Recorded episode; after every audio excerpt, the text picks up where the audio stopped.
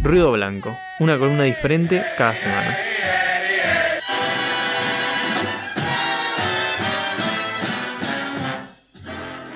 Bueno, ahora sí, muy buenas noches. Bienvenida a la gente del podcast. Quienes se hayan incorporado recientemente, pues estuvimos, charlando un poco sobre la situación de represión en la provincia de Jujuy, ahora en Argentina. Eh, va a quedar medio desactualizado este programa después de un tiempo, espero. Eh, y si no, pues F. Así que nada. Ahora lo que vamos a hacer es una pequeña columna de recomendaciones junto con Fabro. Sí, háblame más con más energía porque me. Junto con Fabro. Gracias. Buenas noches, gente, ¿cómo están? Em, o buenos días o lo que sea, quienes estén escuchando desde el podcast. Sí, hoy tenemos columna de recomendaciones. Eh, Básicamente porque no teníamos mucha otra cosa preparada. Ya la semana que viene les vamos a traer algo mucho mejor, claramente. De hecho, ya tenemos una preparada para la semana que viene y para la siguiente. Sí, sí, sí, sí. Para la siguiente la tenemos en idea, no, en hecho, pero ya la, haremos. No, sí, sí. Eh, o sea, después te digo cuál. La, que viene no, la siguiente.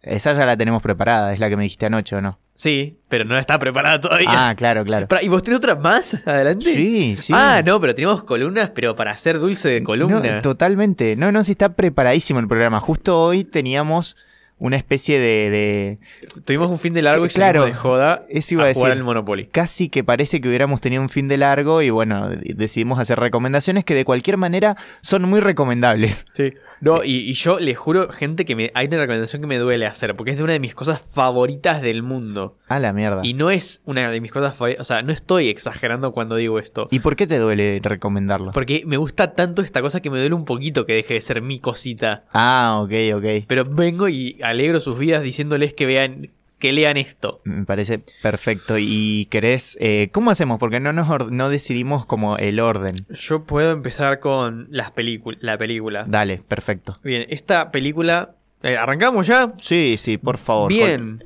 He aquí la columna de recomendaciones. Esta película, me pongo los lentes, mm. es todo lo contrario a la otra recomendación. No es mía Primero que nada porque no la hice yo y segundo porque recaudó como 1.500 millones de dólares. No sé exactamente cuánto porque no me tomé la bestia de anotarlo porque la verdad que no me importa. Pero recaudó mucha plata y es muy conocida. Estoy hablando de la película, la mejor película de 2019, si me apuran a mí. Una obra maestra atemporal protagonizada por dos de los actores más importantes de los últimos años. Estoy evidentemente hablando de la obra maestra atemporal Hobbs y Yo, protagonizada por Dwayne Johnson, también conocido como La Roca, y Jason Statham, también eh, conocido como El Pelado del Transportador. Exactamente. Bien. ¿Qué carajo es Hobbs y Yo? Si no la vieron, háganlo. Tipo, pausa en el programa, van y la ven y después siguen. Es una película de acción-comedia. De 2019, la mejor película de 2019, lejos, lejos, no hay chance.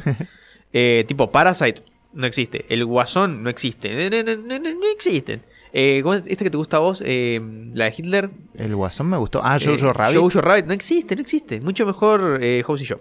Bien.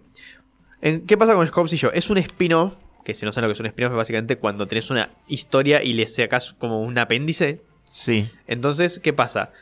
La Roca y Statham tuvieron tan buena química trabajando en Rápido y Furioso, que es de lo que es un spin-off Hobbes y yo, que dijeron, che, somos millonarios Vamos a hacer lo que queramos y hacemos nuestra propia película con nosotros dos.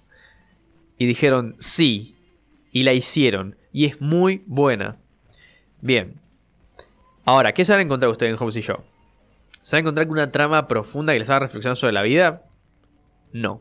Se van a encontrar con una película con excelentes coreografías de acción que les desvelen la mirada y les impresione lo que son capaces de hacer los artistas marciales? No.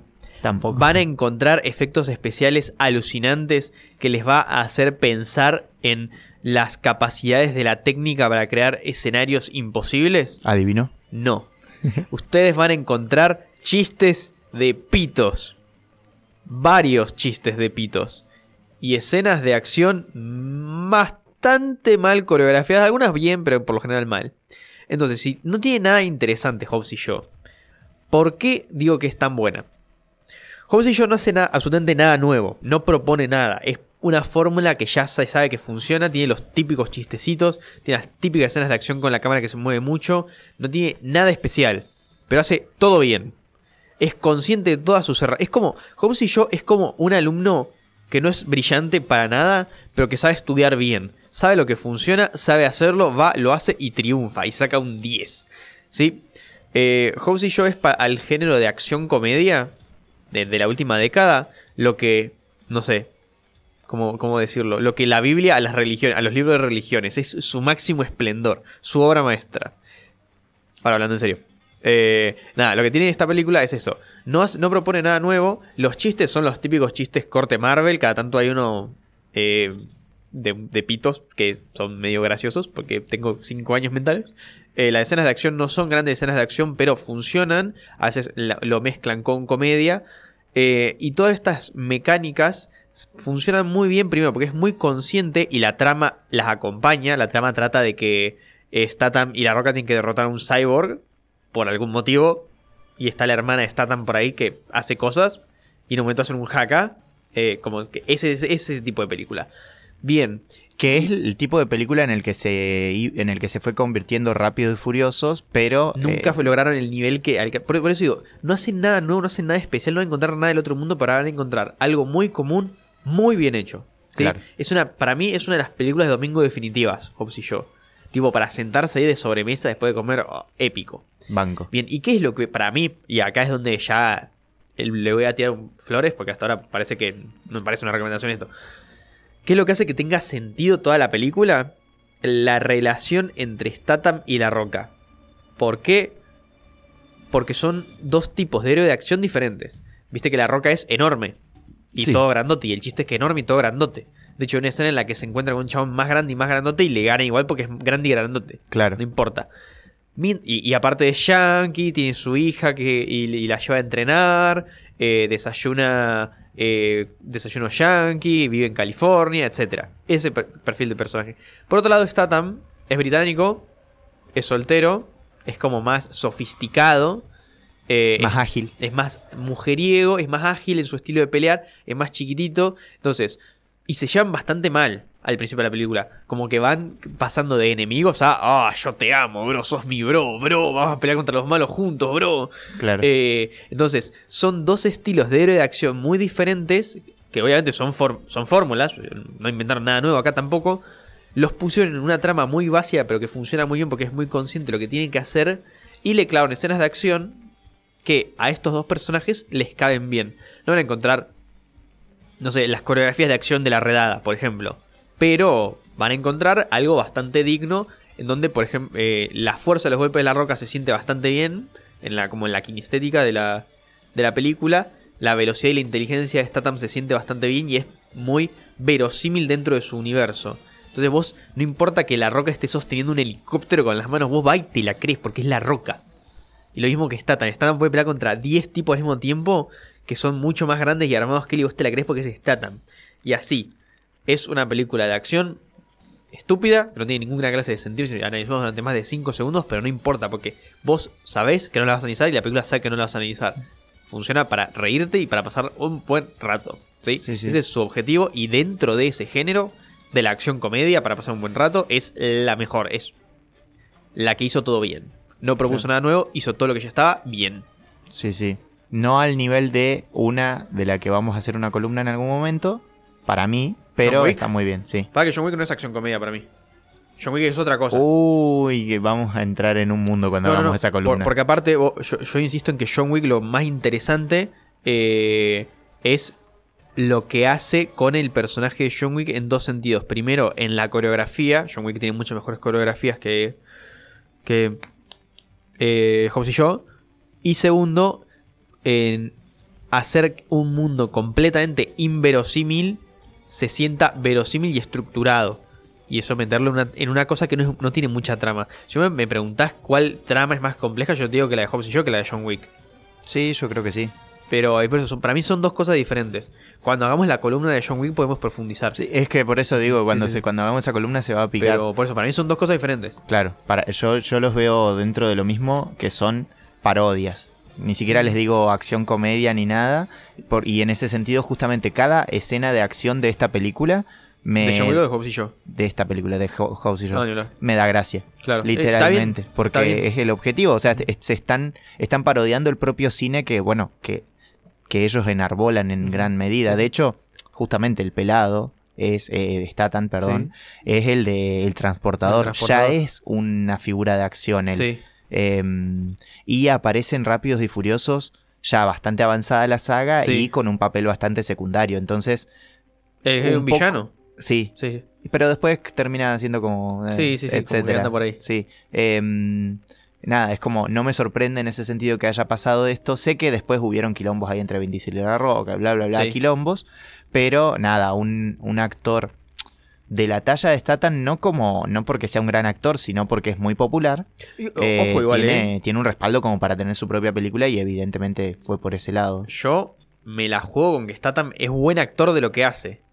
Eh, Puede ser. Hay buenos y malos actores de acción. Sí, claramente. Statham es un excelente actor de acción. Vos, no sé, después Mm. le das un drama y hace aguas. Tal vez nunca he visto un drama de Statham. Pero Claro. como actor de acción me parece fantástico. Good. Es carismático, transmite lo que tiene. Si quiere ser gracioso, es gracioso. Si quiere ser eh, agresivo, es agresivo. Si quiere ser eh, vulnerable, es vulnerable. Es excelente un actor de acción. No, no, no quiero bajarle el precio a Statham. La Roca no es tan buen actor de acción como Statham. Yo siento que Statham es medio la reencarnación de Bruce Willis, es el de Duro Sí, de- bastante va Eh. y, y me gusta más Statham que Bruce Willis. Mira, nice. Eh, en, o sea, eh, eh, Bruce Willis tuvo papeles dramáticos, ese es el tema. claro, Pero como actor de acción, Statham me parece de los mejorcitos que hay. nice.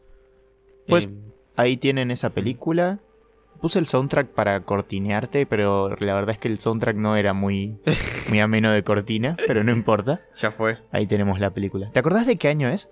2019. 19, te habías dicho. Em, buenísimo. Muchas gracias por esa recomendación y me da gracia que la, la- la que sigue. Mándale. Vamos a bajar esta cortina así y voy a ir preparando la siguiente que básicamente empieza así. Esta es la cortina que elegí. En el viejo balcón parecía una flor de la vieja barriada. Me aprendí esto en la guitarra. Solo 20 años Es muy fácil. Creo Va, que se, creo que Mal que yo- tocado, claramente. Yo, no sabía lo que iba a recomendar Fabri. Fabri no sabe lo que yo iba a recomendar. Claro. ¿Sabés quién está cantando? No. Poco a poco me hicieron poeta. Grande. Em, es, eh, quien canta es Alejandro Dolina en este momento. Cierto, yo me acordé. Está acordé. cantando, yo tan solo 20 años tenía, eh, en el marco de un programa de televisión que tuvo. Que en general Alejandro Dolina es muy conocido por escritor y por em, radio. Y por radio, sí. Sí. Pero eh, el chabón también tuvo este programa de televisión. En general, para quienes conocen mucho La venganza será terrible, van a ver que en el programa participa el mundito de la venganza, más o menos. Em, porque aparece Gillespie, porque aparece Barton, si mal no recuerdo, aparece también, aparece Rolón, aparece Dorio, em, está el trío sin nombre, et- etcétera. Medio como les estoy nombrando cosas del programa que, que aparecen acá, personas. Em, no sé si no aparece la negra Bernasi, etcétera. La cosa es que es un programa que tiene más o menos. Imagínense los programas de, La Venganza Será Terrible vuelto programa de televisión, básicamente es eso, tiene una ficción detrás, así que es como mezclar también el programa de radio de Alejandro Dolina con em, la literatura de Alejandro Dolina. Me parece muy hermoso. Em, ¿Cuál es? ¿Qué- ¿De qué trata? Recordando el show de Alejandro Molina, que ese es el nombre completo. Justamente como el nombre lo dice, es un show que recuerda a otro. Este es un programa que es como una especie de... eh, Falso doc- documental. Claro, es como un falso documental eh, en el modo de informe de un programa de televisión que fue muy épico, supuestamente, que duró no sé, no sé cuántos años y que era, va, sí, duró- supuestamente duró muchos años y eh, nada, como que es un programa que la rompió culturalmente en el imaginario, porque este programa no existió. Entonces, todo el falso documental es acerca de eh, lo que pasó, lo que le pasó a Alejandro Molina, que era el del programa, lo que le fue pasando en su vida, porque era un personaje muy extraño y que fue haciendo que tenga el programa, pero también el programa se muere en algún momento porque cosas van a verlo ahí. Entonces, se entrelaza la trama de Alejandro Molina, que es un random, es un personaje muy Sí. interesante, con toda la trama de el programa en sí. Las flores de un día, la promesa y luego la traición. Él va contando cosas y en el medio de todo eso eh, si- termina sirviendo de excusa para poder eh, meter pequeños sketches de, de, yo qué sé, con referencias a la literatura universal, al- o sea, a la historia de la literatura, a referencias a la ciencia. Tiene un sketch de un chabón que es como un, un científico de la Universidad de Michigan, una cosa así. Sí. Y, y siempre dice gilada, y es todo re inchequeable. Es como que en este formato general del falso documental de este programa, meten un montón de formatitos ahí en el medio. Y la verdad es todo muy hermoso. Y todo muy borgiano en este sentido de crear una cosa, inventar Sí, una sí. cosa que no existió y hablar, a- hablar mucho acerca de ella. Posta. Si les... Es lo más parecido a una serie hecha por Borges, porque Dolina es un imitador de Borges, un gran imitador de Borges, y la hizo él. Es un- una, una serie que me encanta también porque tiene muchos recursos artísticos muy importantes. O sea, como eh, los músicos que participan son muy buenos. Entonces van a escuchar buena música también, como tiene acostumbrado a su público Alejandro Dolina. Eh, también van a escuchar pequeñas narraciones eh, de, mm, yo qué sé, de hechos de, yo qué sé, de China Ay, que también pasa mucho en el programa de, de la venganza eh, y son muy lindos. También, eh, bueno, todas estas anécdotas amorosas, anécdotas profesionales de, de- de este personaje llamado Alejandro Molina, tienen muchos flashbacks, tienen la aparición de, de un doctor, que tiene muchas cosas muy, muy bizarras y muy culturalmente eruditas también. claro. Así Y que es, es, es la venganza. Sí. Hecho tele. sí. Así que si les gusta la venganza será terrible. Si les gusta la li- le- Borges, si les gusta la literatura de Dolina, eh, Les si, les gusta, si les gusta Les Luthiers, si les gusta el tango, Sí. sí, si sí, les gusta la literatura en general, eh, Si son medio snobs, en, digámoslo. sí, sí, hay algo de snobs, pero no. Yo creo pero- que a los snobs les gusta, les gusta el show. Seguramente, pero es medio viejito también. Entonces como Mejor. que, que tiene su, su cosa. Y lo bueno es que también pueden acceder gratuitamente. Ah, sí, eso es, eso es muy cool. No tienen que comprarse Netflix ni nada por el estilo. Exacto, solamente ponen recordando el show de Alejandro Molina en YouTube y lo primero que les va a aparecer, ya les digo, es efectivamente la lista de 31 videos que están en el canal de en el en encuentro gratuitos. Son 31 No, capítulos. perdón, es- ese debe estar dividido en diferentes cosas. Son 11 Me si no me parecía equivoco. que no eran tantos. Sí. No, tiene que ser este que dice 11. Es la segunda lista que les aparece. Están los 11 capítulos uno atrás de otro. eh, y listos para ser vistos y disfrutados. Se Bla, los bla, bla. recontra Aparte recomiendo. pasan, pero como agua. Sí, sí. Los puedes lo- ver una tarde. Sí. Em, hacen esto. Arrancan un, domingo que estén muy al pedo. Se hacen un plato bien de polenta con tuco y queso.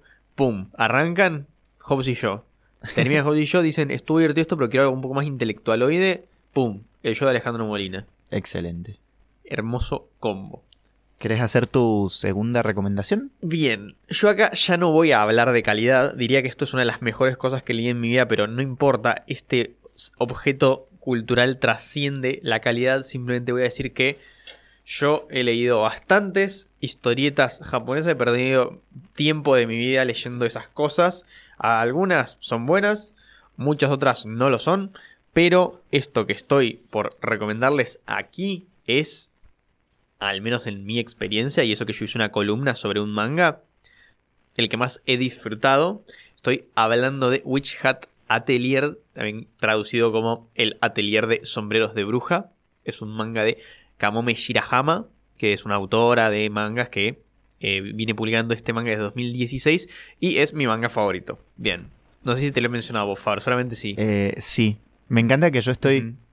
En mi mente yo iba a poner, iba a ir poniendo cancioncitas con respecto a lo que dijeras. Sí, Pero claro, me las es re difícil.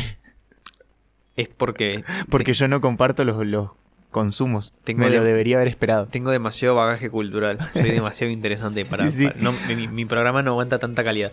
Bien, musiquita. No, eh, ¿qué tiene de especial este manga? Bien.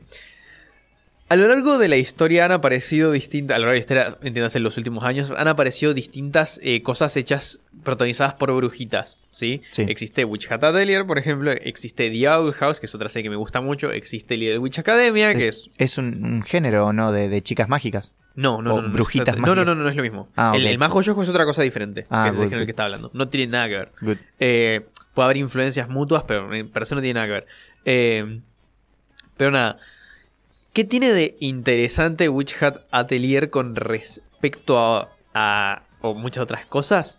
Primero, eh, el estilo de dibujo, el, est- el estilo artístico. Yo no sé mucho de dibujo técnicamente, así que voy a decir dos cosas. Primero, es muy bonito. Sí, subjetivamente me parece muy bello. Tiene como muchos detalles eh, y logra evocar mucho una sensación yo, como de pan casero. Yo siempre, yo siempre digo que se sienten como un pan casero porque son como muy tiernitos y muy bonitos. ¿Punk casero o pan? Pan casero. Ah, Porque, no sé, o sea, vos agarrás el primer tomo y ves la portada y es como. Me transmite domingo a la mañana, hornito, olor a panadería, eso me transmite. claro, color pastel. Sí, sí. Eh, y lo segundo es que no es tan. O sea, es un estilo de manga bas- bastante parecido al resto de los animes. Pero eh, la mangaka laburó mucho tiempo, y creo que sigue laburando, eh, ilustrando cómics occidentales. Mira, Eh, muchas de las series regulares de, de DC o, o Marvel son terci- terciarizadas a, o, o directamente en cuestiones de animación occidental son terciarizadas a gente de, de Japón o de Corea. claro. Le dicen el modelo McDonald's. Sí. La chabona esta esto laburó muchísimo tiempo en vaya bastantes colecciones. Entonces su estilo es un poquitito más eh, parecido a un cómic occidental. Eh, sigue estando mucho más cerca del manga, pero le da como un toque particular. Que Nice. si no te dicen, esta chabona trabajó en cómic occidental, no te das cuenta. Pero una vez que lo ves como... ah, tiene como sus detallitos Claro. particulares. Entonces es extremadamente bonito. Es muy, muy bonito. Y hablando de una cosa bonita, al menos a mí lo que más me compró de la- de- del manga una vez que lo empecé a leer es la trama. ¿Por qué? La trama es bastante básica. Trata sobre una nenita que no tiene poderes mágicos y, oh casualidad, hay un evento que hace que tenga poderes mágicos. Nunca se dio. Jamás. Harry Potter no existe ni nada de- por el estilo. Bien, entonces, ¿por qué me parece que es bastante especial eh, esta historia? Primero, porque tiene algo bastante particular en. a lo que es un anime o un manga, que es que es eh, inclusiva en serio. Tipo, tiene de todo. Eh, es muy raro que haya, por ejemplo, representación de étnica en el manga japonés. Suele ser bastante monoétnico todo. Acá hay de todo. Suele ser bastante difícil que haya discapacidades bien representadas o bien utilizadas eh, en, en el manga. Acá aparecen. Evidentemente es un mundo mágico porque son brujas. Entonces no es exactamente cómo funcionan las capacidades, las discapacidades eh, en el mundo real. Pero está tratado el tema. Está tratado el tema de cuestiones de diversidad de sexo, diversidad de género. Y en un medio, en un espacio en donde esas cosas o no aparecen o son fetichizadas, en el mejor de los casos, o sea, estamos bastante mal, Sí. que de repente aparezca alguien que parece que se preocupa en serio para hacer las cosas más o menos bien, y bastante bien, si me preguntas. Se aprecia. eh, es como, sí, vamos. Eso por un lado. Y segundo, eh, lo que para mí hace que esto sea eh, bastante especial eh, es la protagonista. La protagonista se llama Coco y toma, como que toma cosas del shonen y las aplica acá. ¿Qué es un shonen? Piensen en Naruto, por ejemplo. A, eso me refiero cuando digo shonen. Tenemos una protagonista que es como súper energética, súper buena y que va a mover la trama en base a su deseo muy intenso de hacer algo. En el caso de Coco, lo que, ¿qué le pasa? Como Witch Hat Atelier no es un shonen ni un shoujo, es decir, no está pensado ni para jóvenes nenes ni para jóvenes nenas, sino para adultos, es un seinen, se llama así. Eh, ¿Qué pasa? Coco va a estar constantemente con este esquema de un personaje pensado para niñes en un mundo pensado para adultos. Uy, le pega el micrófono a la puta madre. pensado para adultos. Eh, y de repente se va a encontrar con problemas políticos, problemas políticos heavy, como, che, el mundo de las brujas no está pensado para mi amigo discapacitado, todo mal.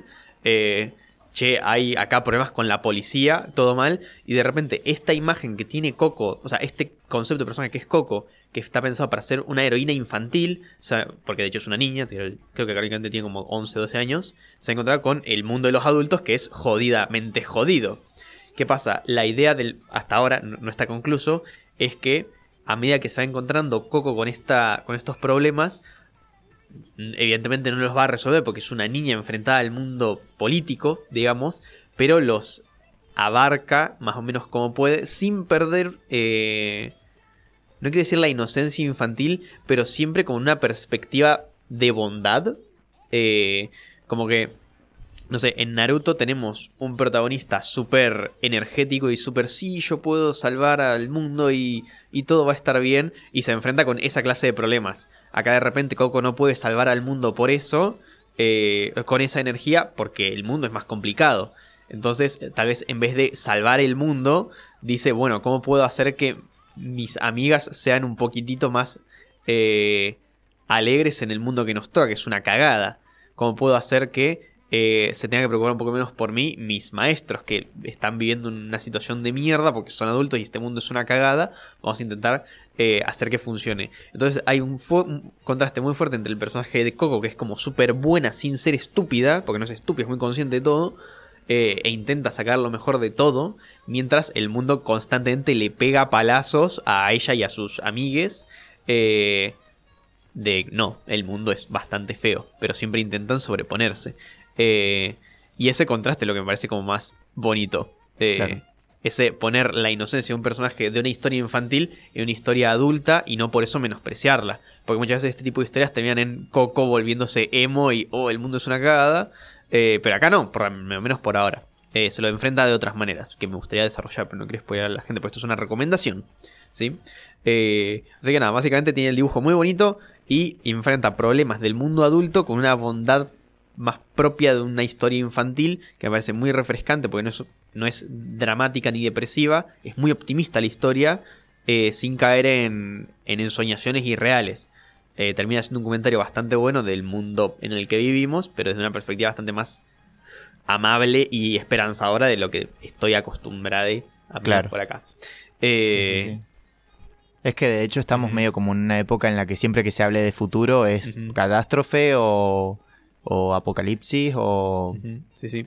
Así que nada, en ese sentido, poder ver a un personaje que, pese, o sea, la rema en dulce de leche e intenta hacer las cosas más o menos bien y más o menos a veces, cuando tiene suerte, le sale, eh, es muy bonito. Sí, sí, es, es- si tuviese que describir eh, este manga con una palabra, sería bonito en todo sentido. Visualmente, espiritualmente, me hace bien al alma su existencia. Y espero que ustedes también. Excelente. Em, para, ¿me repetís el nombre? Por las dudas. Witch Hat Atelier. Excelente. Em, ¿Y sabes qué es lo más triste de todo esto? Que nos extendimos más de la cuenta. No, no, para nada. Ahora, bueno, o sea, con esta recomendación que voy a hacer yo ahora ya cerramos. Ajá. Em, pero no tiene. es como muy bizarra mi recomendación ahora. Porque más o menos veníamos sosteniendo. O sea, recomendaste una peli, Sí, recomendé una serie, sí, recomendaste un eh, manga. sí. Y ahora yo voy a recomendar una cuenta de Instagram. Banco, banco, banco. De hecho, tenía varias anotadas. Eh, tengo como. Se me ocurrieron muchas cosas para recomendar. Ajá. Así que tenemos en algún momento que querramos otra columna de recomendaciones. Es que claramente. tranquilamente puedo hacer una columna, una columna de recomendación por semana. Sí, pero sí, sí, no es es la cierto. idea. Es Eh, medio un choreo. Sí, sí. Em, de hecho, un poco me acuerdo que cuando lo dijimos era como, bueno, hagamos lo que hacen todos los programas de hacer una parte de recomendaciones porque un día no, no teníamos tiempo para, para hacer la producción correspondiente Sí. y quedó como, bueno, no tenemos una semana en la que podemos hacer la producción correspondiente, bueno, Sí. les recomendamos las cosas que nos acompañan en general y que nos gustan. Cosa que me acompaña en general y me gusta, de todas las cosas que me anoté, la que voy a elegir para recomendar es una cuenta de Instagram que se llama tanques.deagua. Ah, ni hablar. Excelente cuenta. Tanques.deagua eh, es una cuenta que comparte fotos de tanques de agua. Así Tiene se, sentido. así como se escucha. Y no hay demasiado más. A veces en la descripción, o sea, tiene un archivo muy grande la persona esta. Creo que es una, una chica, tengo entendido, pero no importa, es tanques de agua. Eh, se ve que tiene un archivo eh, con muchas fotos que les mandan de, de tanques de agua. Y bueno, cada tanto va subiendo una, no sé si una por semana, una por día, no, no recuerdo. Em, son fotos bastante bonitas eh, y son tanques particulares en general. Son tanques intervenidos artísticamente. Sí, muchas veces hay, hay uno que parece un caballo, pero es un caballo horrible. Así que es muy simpático. Hay otros que son. Hay uno que es como un cohete espacial con un astronauta que está re fachero. Eh, otros que simplemente son un tanque viejo. Y vos lo ves y es bonito porque yo que sé, es un tanque que está en, al lado de un molino todo oxidado y se ve bonito. Eh, y de hecho me acuerdo que hicieron un mundial de tanques de agua. Ah, sí, sí. Lo hicieron este año. Este año creo que fue el primer mundial. Los otros, los otros creo que se hicieron como otras ediciones, pero eran competencias, no sé, más, más cerradas. Igual eh, o más chicas. De cualquier manera, la competencia que hicieron es ahí en Instagram. La gente mandaba. Ella hizo la selección de los que quería, de los mejores para que compitan. Y se hizo ahí en historias de Instagram. El ganador, de hecho, está ahí en la cuenta. Es uno que parece una nave espacial. Eh, segundo puesto creo que sacó uno que tiene como un dinosaurio incrustado. Es rarísimo. Eh, pero nada, me parecen muy hermosos y es rara. O sea, es una cuenta que sube fotos de tanques de agua. No, no es nada más que eso. Y eso la hace completamente rara y, y al mismo tiempo es muy transparente. Es como, es lo que es. No vas a encontrar nada raro ahí. Son tanques de agua. Y de, de está decir que. eh, Va, no, no está de más decir. eh, la persona que maneja la cuenta es Mari Sanguinetti. Ahí va, que tiene mira. su cuenta de Instagram también con sus fotos. No sé exactamente qué sea. Dice artista visual, recolectora. Claro. Eh, y las fotos están muy bien sacadas por lo general. Así que se ve que la, que la se toma tiempo, de- o sea, se toma la molestia de seleccionar las fotos. O sea, no creo que una foto toda fea que le manden eh, la suba porque todas las fotos son muy buenas. Sí, Yo no sí, sé sí. nada de fotografía, pero se nota cuando una foto está bien sacada y un Sí. feed de Instagram está bien pensado. Capaz ella también les hace alguna, algún re- retoquecito, la verdad desconozco. Pero Puede sí, ser. es, es una cuenta muy, eh, muy vi- visualmente Claro. bonita. Claro, no, no, porque uno dice es una cuenta de tanques de agua shitpost. No es shitpostera, es Claro. bastante, está bastante bien hecho. Claro, es como una cuenta en serio acerca de tanques de agua. Eh, yo la emparento un poco con The Walking con Urbano, Sí. creo que se llama. Con Urban. Con Urban, que es una cuenta que sube fotos de eso. Fotos muy particulares y singulares, por así decirlo, de el conurbano. De hecho, tienen un programa con, sabor, con saborido en la TV pública. Hermoso. idea. Sí. Qué bueno. O no me acuerdo si en encuentro, pero tienen un programa de tele. La cosa es que, imagínense, si conocen esa cuenta, bueno, es una cuenta como de ese estilo, por así decirlo, en cuanto a que se toman en serio sacarle fotos a tanques de agua. Eh, mi tanque de agua favorito es uno que dice la forma del agua Ah, y sí. es un dado de 20, si alguien ubica, es esa forma, es una Sí. forma geométrica que tiene 20 lados, que es como una figura geométrica medio... Es una esfera hecha por triangulitos, básicamente, por si no, no sé cómo describirla de Que otra aparte, manera. ¿no es el sello platónico del agua? Exactamente, Platón en un, en un texto, en el Timeo, eh, describe que la forma de las, co- de las unidades mínimas del agua son esa. Y ese tanque de agua tiene esa forma. Yo no sé bien si lo hicieron por lo de Platón, pero quiero, elijo creer. Em, así que nada, esa es mi recomendación y nos vamos escuchando música. Nos, nos escuchamos en la parte de lectura ya en el siguiente capítulo o en los siguientes 10 minutos. Sí, nos revemos, gente. Ya fue, ahí vamos.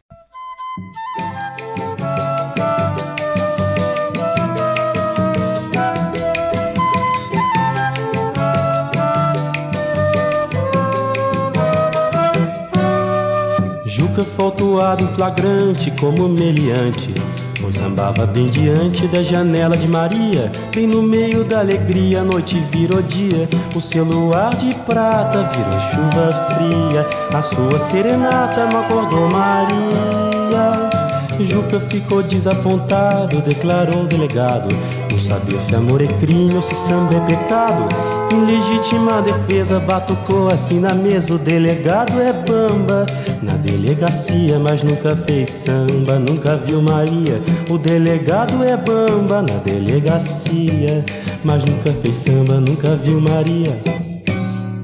Juca faltoado em flagrante como meliante Pois sambava bem diante da janela de Maria. Bem no meio da alegria, noite virou dia. O seu luar de prata virou chuva fria. A sua serenata não acordou Maria. Juca ficou desapontado, declarou o delegado Não sabia se amor é crime ou se samba é pecado. Legítima defesa batucou assim na mesa. O delegado é bamba na delegacia Mas nunca fez samba, nunca viu Maria. O delegado é bamba na delegacia Mas nunca fez samba, nunca viu Maria. O delegado é bamba na delegacia mas nunca fez samba, nunca viu Maria.